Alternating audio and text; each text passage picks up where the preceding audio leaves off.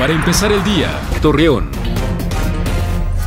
Muy buenos días, viernes 27 de diciembre le presentamos la información para empezar el día.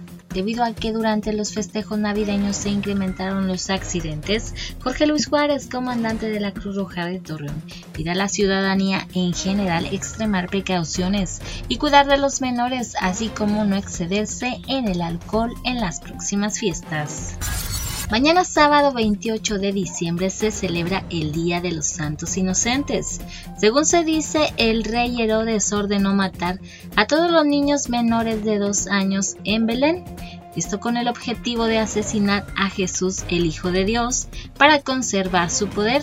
Sin embargo, actualmente las personas realizan bromas con la frase inocente palomita que te dejaste engañar.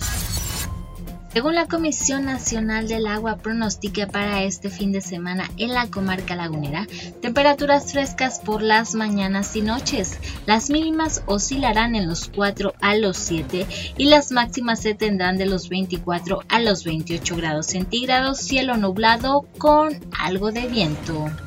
Acompáñenos con toda la información dos minutos antes de las 9 de la noche por Mega Noticias. Para empezar el día, Torreón.